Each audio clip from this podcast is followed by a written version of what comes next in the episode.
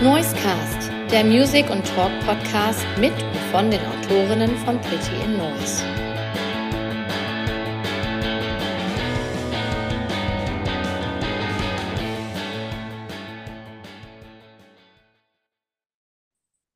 All right, so we are back at the Noisecast by Pretty Noise, and you hear it's another episode in English because we have some guests from America this time. It's been a while that I hosted a podcast, but here we are again, and I'm very honored that I have the two beautiful people from the Iron Roses here, and that's Nathan Hi. and Becky. Hello.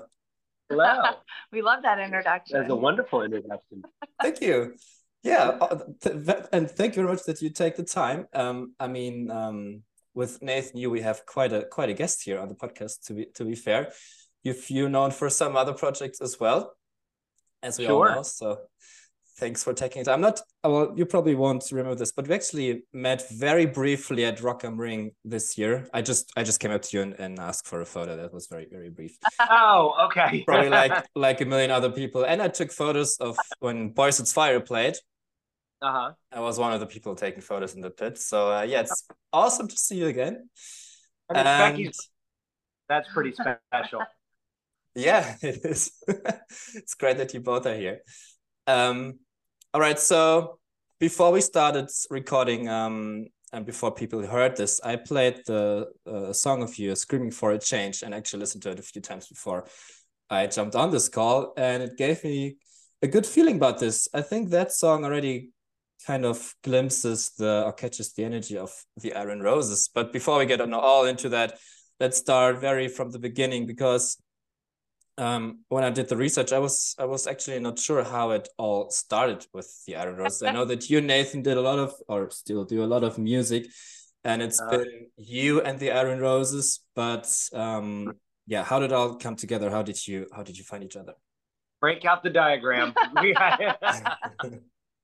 you go. Uh, well, uh, it's been a little bit of a long but organic process over the last few years. You know, Nathan has been doing several solo albums over the years. Um, I think 2017 was the first one. Mhm. Um, and Nathan got themselves to a place where they no longer really had um, a lot of that personal stuff that needed work through as a solo artist. And honestly, got a little tired being tied to the guitar.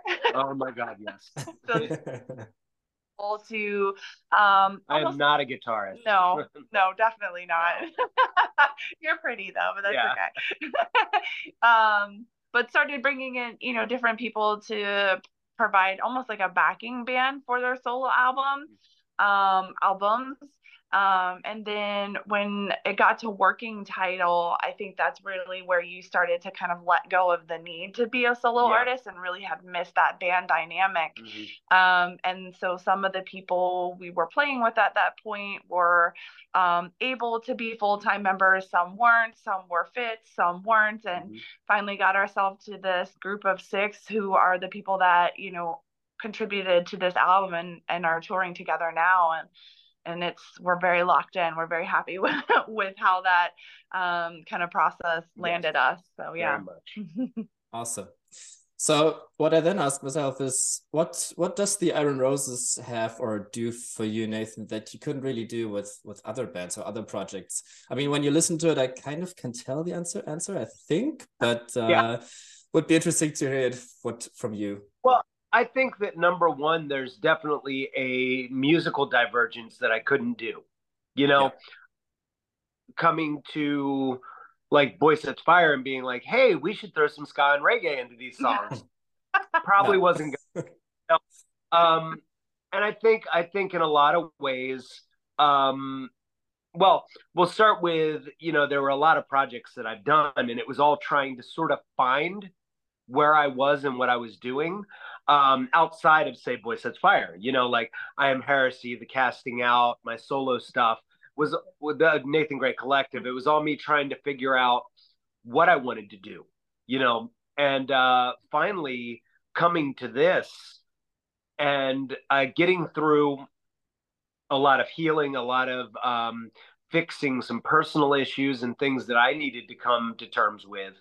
um, I realized what I wanted to do as a musician. And not only that, but I would say that, um, and, and I, be cautious with this wording because I don't want it to come off negative. I feel like uh, with Boy Sets Fire, um, my contribution as a writer, like a main writer in that band, I think sort of ended around uh, Notes from the Plague Years.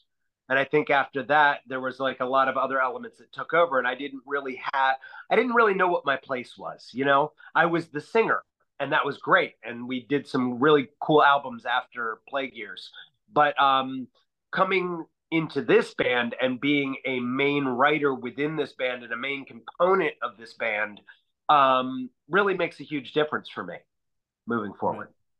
Yeah, yeah, that makes sense. And I, I mean, you have a lot of things going on with a lot of different projects. You're, you're a, someone of many traits, I would say. Um, so, but I'm looking, yeah, looking to narrow that down to just this. Mm-hmm. This okay. is, I've found a lot of happiness in this band and what we do, and I, I I'm getting older. mm-hmm. um, and I I've found, and it's not so much that it would wear me out to have so many projects, but I just don't need so many projects anymore. Yeah, you know, I just need the one thing that makes me truly happy. Yeah, and forward with that. Yeah, and from well, from my perspective, I think uh, it it uh, shows. I mean, I was looking through the videos you put out, uh, screaming for a change, and there's old guard, and just from looking at it, I mean, it's all very colorful and positive, and it's like, okay, here's the here's the new, well, I don't know, new you maybe, and the new music, and everything seems quite new, and it, it's yeah, you can feel it. I mean, I felt it, so I think many other people will feel it, and we you would. yeah, but uh, yeah, I gotta in the beginning gotta get another, well, maybe obvious question off off the chest, um, because I thought it is probably still a bit centered around you as well probably the the most famous person of the band for now. Um does it does it annoy you in any way? Do you think it is helpful? Do you want it to be like this? Or what do you think about that when I was trying to break away from that, uh, I feel like I got annoyed a lot in the beginning of this band. I feel like now it's sort of naturally gone away. Mm-hmm. And um, people are, you know, we've gotten all the fans that we're going to get from my other projects. It's not, no new people are coming, mm-hmm. you know. Um, and so I think that a lot of those people who are here now understand that this is what I'm doing now. And that to bring up a legacy, although huge, uh, it's there's not much to talk about there. You know what I mean? Um, so it's it's really about the present and moving forward that we focus on. And I try to not get annoyed with it because of the fact that obviously Boy Sets Fire has a wonderful legacy and we put out a lot of great albums and we and the guys that the other guys in Boy Sets Fire are incredibly talented people and wonderful friends and so I I don't want to come off like I'm talking crap on that, you know. But but it's just not what I'm doing now, you know.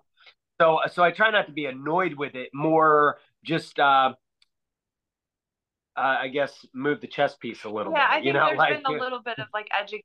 Of, uh, I guess it's I don't know if that's the right term, but that mm. we've had to do that. Like the Iron Roses is not another Nathan Gray project. Like yeah. Nathan Gray is yeah. one of mm-hmm. six in this project. Yeah. Like Nathan and I are at the front mm-hmm. of this and yeah. you know we have four other extremely talented musicians and it's allowed you to take that pressure off yeah. yourself too because it's not like yeah. it's not the Nathan Gray show. I, I think that's a great point is that it's actually because I would like that relief of it the Nathan Gray show being over. I'm not that's I don't have the ego for it anymore. You know? yeah. Or actually the lack of ego for it anymore because I think, you know, sometimes when you want that attention, it's because you're missing something inside, you know, and I'm no longer missing that. So I'm just really glad to um, do what we do and it not be all about me all the time. It's still all about Nathan. Wow.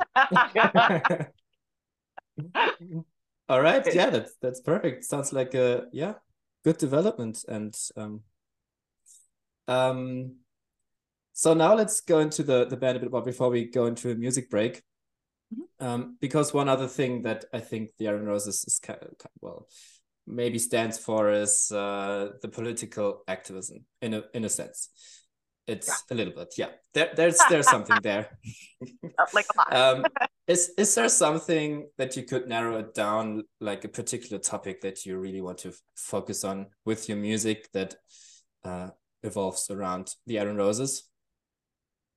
I think a big topic of what we do is just uh, helping people to understand how important their happiness is and how important belonging is within social uh, and political activism and finding your place within that and um, the inner healing that it takes to get there. And you can't have that inner healing if you try to belong to a scene that is divisive if you try to belong to a scene that won't accept you because you're not cool enough because mm-hmm. you're not you don't have the right band t-shirt or you're not dancing correctly you're not wearing the right clothes. So something that we try to do is be as inviting and joyful and celebratory as possible. Uh, you've got plenty of bands out there that are going to yell at you and preach at you know? Uh, we have a message but we really just don't want to put it across that way mm-hmm. we want it to be more fun yeah more more celebratory more inviting to everyone yeah I think even all of our political and social messages are very rooted in like personal autonomy mm-hmm. and community because those are yeah. two critical pieces for any individual to thrive yeah. or survive in in the world right now. So mm-hmm. yeah. Yeah, Perfect. I want to play Justify the Lies now as a little music break. And I want to ask if you would put in any other song that kind of you may think of when it comes to political activism or, you know, portraying or being happy, something that you can think of right now. One of our songs?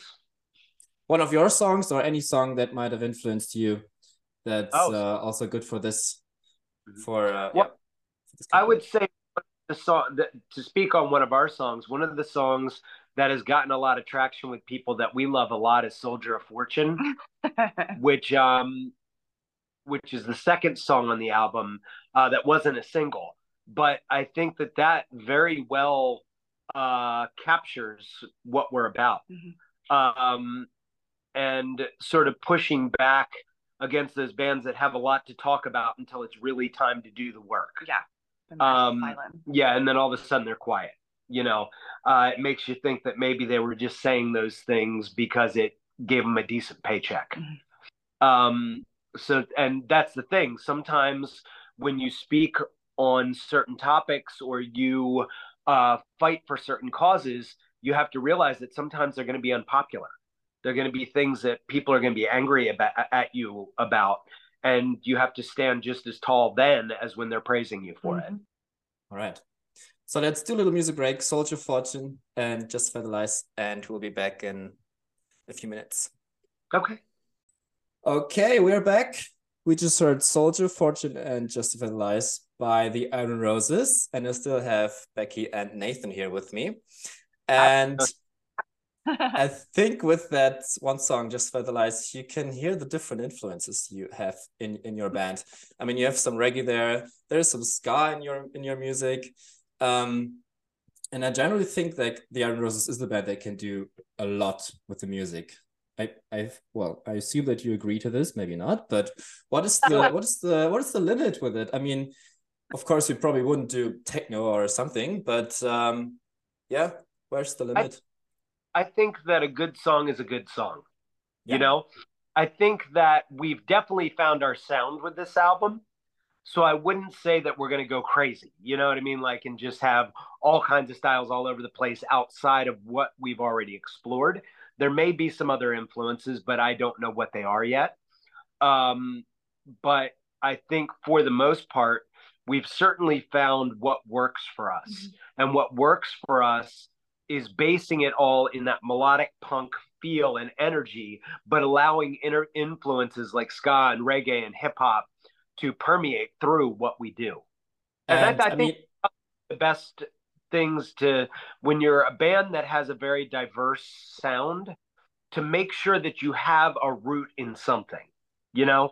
So you have that melodic punk feel, but you explore into other things. It's not just here's the reggae song, here's the ska Yeah. song, here's the hip hop song. That gets Yeah. a little too. How was it then in the in the recording? I mean, um, you obviously bring a lot of well experience and a lot of years of writing music with you and to the to the band. Um, how did that change the whole process and bringing all these influences in? How was it so different with this new constellation?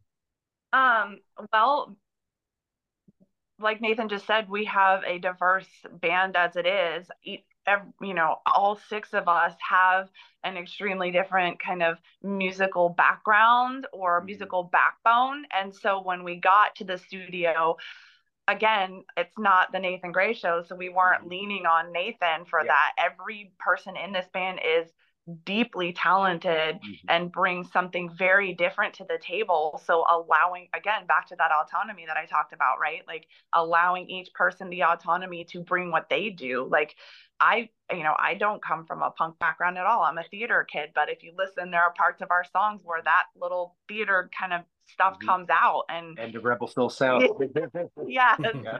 um and that was really what why you know it clicked so well in the studio is because we weren't just standing around looking at Nathan like Yeah. what did we do like that's Mhm. not what this band Yeah. was meant to be so just allowing everybody the space and the autonomy to know that their voice matters their influence Mm-hmm. matters um is why this album is so strong because Yeah. it was written by six very talented musicians yeah.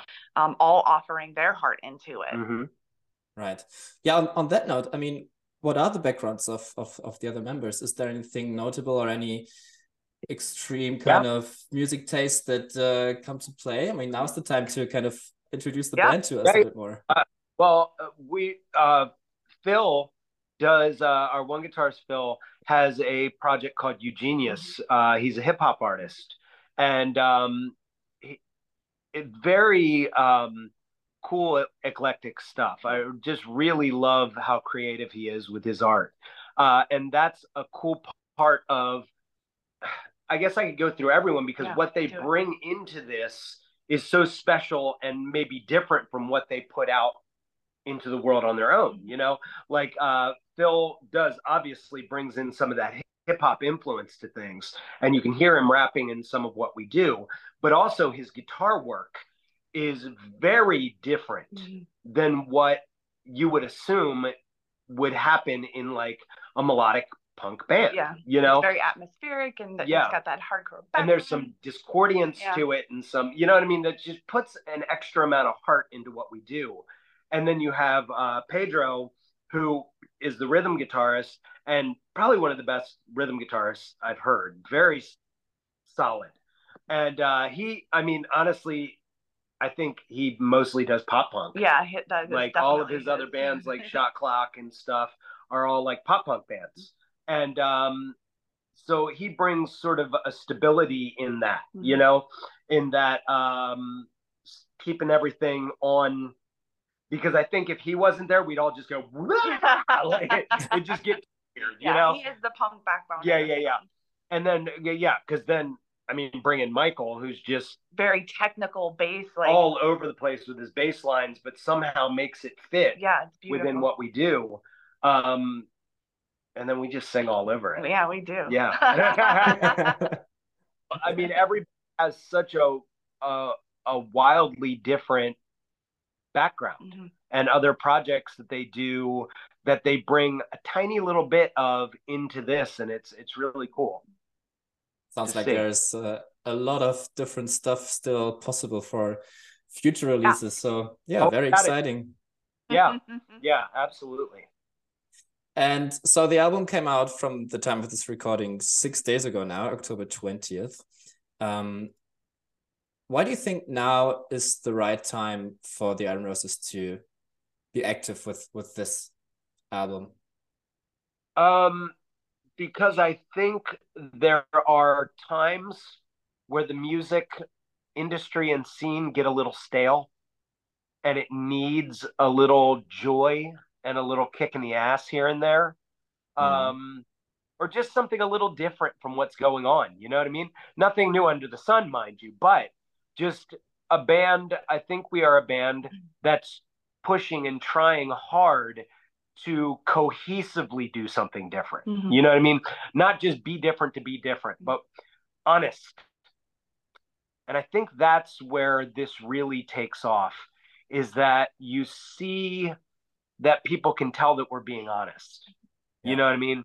Uh, and that's that's that's it. I, I don't know if it matters what the style of music is as much as people noticing that what we're doing is true to ourselves. Yeah, very authentic. And that connects with people. Mm-hmm.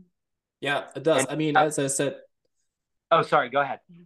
no, I just was gonna say, watch the videos and and you'll know it. I mean, it Yeah. really does come across like, I mean, and, and it is a very authentic project, very Yeah. authentic band. And yeah, when you see these these mm-hmm. images, you you want to be at those parties that you see.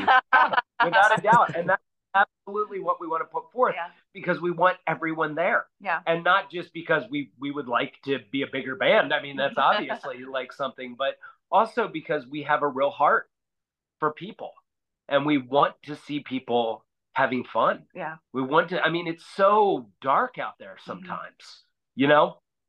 And when you're talking on certain political and social issues, it's hard to not go dark. It's hard to not lose hope. And so to be that lighthouse, you know, and nope, not today. We're not giving up today. We're going to get in a room. We're going to dance it out. We're going to have a great time. We're going to instill hope in ourselves that, so that we can go out of this room and go make positive changes in the world.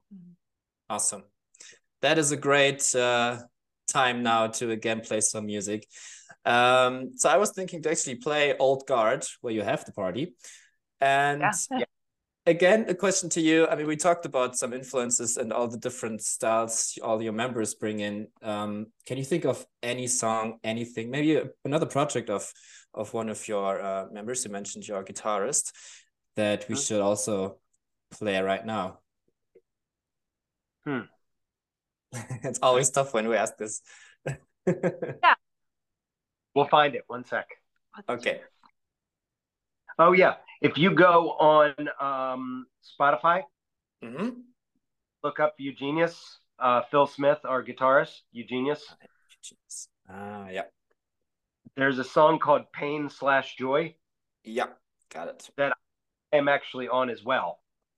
That you are on as well, or? Do some guest rapping on it. All right. and it's such it's a great song. So I would love to point people at his stuff as well because it's it's brilliant. yeah, awesome. Then we'll do that. We play those two songs, and yeah, we'll be back in a minute. Awesome. All right, and we're back again. That was Old Guard by the Iron Roses and Pain and Joy, Pain slash Joy by Eugenius. And not sure if you heard it, but Nathan is actually on the song too. So if you missed it, maybe listen to it again. And I mean, you kind of um had a little bit of an answer to my next question already, but I want to know um so there are bands that get out and kind of want to do the big thing and they have all these these people behind them and they want to play the big festivals and they have a plan and they want to do all this all this stuff, you know, but what is what is it for the Iron Roses? Where do you want to take this? Um, do you have expectations? Do you have certain goals? What is it? Well, I mean, we want to do all the, that as well. And I think one of the things that we're finding is how much work it is. Um, it is a lot of work. And uh, we have had to make a very um, serious, like, pact with one another that we were going to make this band our priority for the next couple of years to really work to make that happen. It was one of those things like, okay, look, if it doesn't work, that's fine. You know, at least we put in the work that we needed to do to get there. If it does, obviously fabulous, you know, but um but that's what it takes and that's the thing that a lot of bands don't recognize is that you are going to lose a few years of your life. Like your job, your family, your friends, things like that are going to take a backseat if Yeah. you want to get anywhere. Um, and so you have to make sure you have the proper su- support base for that. Um, so that's, I mean, I think we want what any band wants. Mhm. You know, Yeah, of course. Is- able to. I, I think Becky and I were talking about this the other day. It was like, I don't be rich. I just would like to make enough money to where, like, if I had a job, that's how much money I would make. you know what I mean? Yeah. Like enough to support and survive and keep going. Great. Are there situations where um well people in the band come to you, Nathan, and ask you for advice or ask you, okay, uh, is, is this normal now? Or kind of see you as a light lighthouse and you can you can give experiences and say, Yeah, I've I've, I've done this before. It's yeah, it's rough, but it will get better. Does this happen? Yeah. And, but honestly, we're all learning together right now because I, I had to realize, like, talking to our management and stuff like that, uh, I was like, well, this is how it works, right? And they're like, not anymore. All right. Yeah. Yeah, Interesting. I might as well be 12. Like, it's crazy, like, how much the whole music scene and industry and whatever has changed. Um, Yeah. There is some experience that I can give, but it's mostly in how to sort of set your priorities and to be a little resilient and patient. But other than that, I'm lost. I have no idea. I count on other people to tell me what the new stuff is. yeah. It's a learning curve for everyone. And in that, yeah, and in that, it's it's sort of good because I get to let go of a lot of ego. Hmm. I don't need to know everything. I don't need to be that person who's like, oh, I've done this before. I know this, that, and the other. Screw me. I would hate You know what I mean? Yeah. like that anyway. Yeah, it would be awful. You know what I mean? My experience and all of that helps me, you know, to an extent. But moving forward, I think that I have needed to recognize that I don't know everything. And honestly, at this point, I know nothing. You know, it's such a different world now. So um, that's given me the opportunity to really rely on people who do know what they're talking about. It's wonderful. Starting from scratch from scratch again, Yeah. Absolutely. kind of. in a different ball game. Yeah. Yeah. yeah. All right. Um, the next question is a bit about life as well, um, but also from your music in general. Um, what do you want people to to take from it, and especially live? How do you want people to feel when they leave the venue and go home? Yeah, that is Yeah, me. that's a I good am question. very I am very passionate about the experience of our live show. I definitely, you know, of course want people to buy our album, stream the music, but for me the experience of the Iron Roses doesn't complete until we have that experience together live. Um, we had our album release show a few days ago, and one of my favorite parts that kept kind of making me very emotional was looking out into that audience and seeing so many marginalized people represented in that audience and being right there up front with me like we Yeah. were you know we were singing into the microphone together um, it is deeply important to me that we create a space within our shows where nobody has to feel afraid to be upfront dancing with us because they might mess up a word or they've just learned you know who we are. Um, you know, the second we get up on that stage, you know, I'm I'm kind of bringing people in towards us because it's not we're not getting on the stage and singing at you. This is an experience of community that we are having together, that entire room, the person in the back, the person in the middle, the person in the front, Nathan and I, you know, our entire band. And it is just so important to me that everybody feels safe and included in that space because that, you know, that is the the necessary community for music. Mhm. Um, so yeah. It gives me an opportunity too to step back sometimes. yeah. It's nice to have this uh, sort of thing with the two vocalists and stuff. Besides it adding to our sound, Mhm. it also adds to the live set where I can sort of step back a little bit and let Becky work with people a little bit, you know? So um it's um yeah, it's great. it Mm-hmm. great. It's a lot of fun. Yeah, awesome. And obviously, I mean, when, I, when we speak of touring, you will come to Germany as well. And we are a German podcast, so I gotta ask uh, what you play in Hamburg, Berlin, Leipzig, Nuremberg, München, Köln, so all over the place. Um, what are your thoughts about playing for German people or in German cities? What do you think will will happen here? I don't know. I don't know. So far, so far, the, it is hard to the say, Ger- yeah. Yeah. been very, very Yeah. kind to us and helped us get this thing out Mhm. into the world. To be honest, it certainly helped. Uh, not so much in the U.S. because I think that uh, Boy Sets Fire hasn't really done a lot in the U.S. But in Germany, uh, we had a very strong fan base, Mhm. and so that definitely helped us cement this band a little bit. So in that, it really did help where I came from. Um, to have people go, oh, I'll go check this out because I really love this band, you know.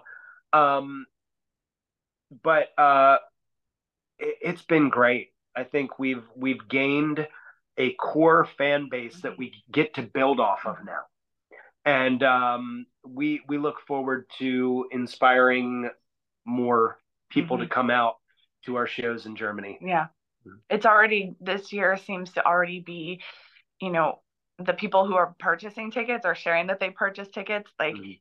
You know, we've got our core group that were with us last year in December, but there's going to be a lot of people who are going to be meeting us for the first time. So it's already kind of, it's growing, it's, It's growing, yeah. Awesome. Yeah. Already sold out. Yes, it is. It's been sold out. So yeah. Well, I'm looking forward. I see you playing Cologne. That's that's near me, Hey. so that'll be cool. Um, so yeah, this is, has been very much fun. Um, is there anything you wanna say before we say goodbye to each other? Um, I don't. You have anything? I don't. Um, I would just, you know, encourage people who haven't had a chance to listen to the album yet to do so. Mhm. And, you know, please do not be afraid to stand up front with me at a show. Yeah. We will. All right. So to finish this off, I want to ask you for one last song, maybe from the new album that's kind of maybe a hidden gem that people should maybe listen to. I mean, we played we played the hits, but um, maybe there's another song that's that stands out for you. I go to the hustle. That I feel Oh, like, I would, but I feel like Rebel Soul Sound might be a better one. oh yeah. Rebel Yeah, Soul let's go. Yeah, Rebel Soul Sound. Yeah. Yeah. All right. Then we play that. So okay, it's time that- to say goodbye for now. Yeah. Becky's theater background at the end. It gets very lame is at the end. all right. So everybody pay attention. Um, all right. I will stop this recording now. It has been awesome to talk to you. It's been a pleasure. Thank you for taking the time. And yeah, so everyone check out the dates in December, check out the album. And all right, see you soon. Thank you so much. Thank you. Schatz, ich bin neu verliebt. Was?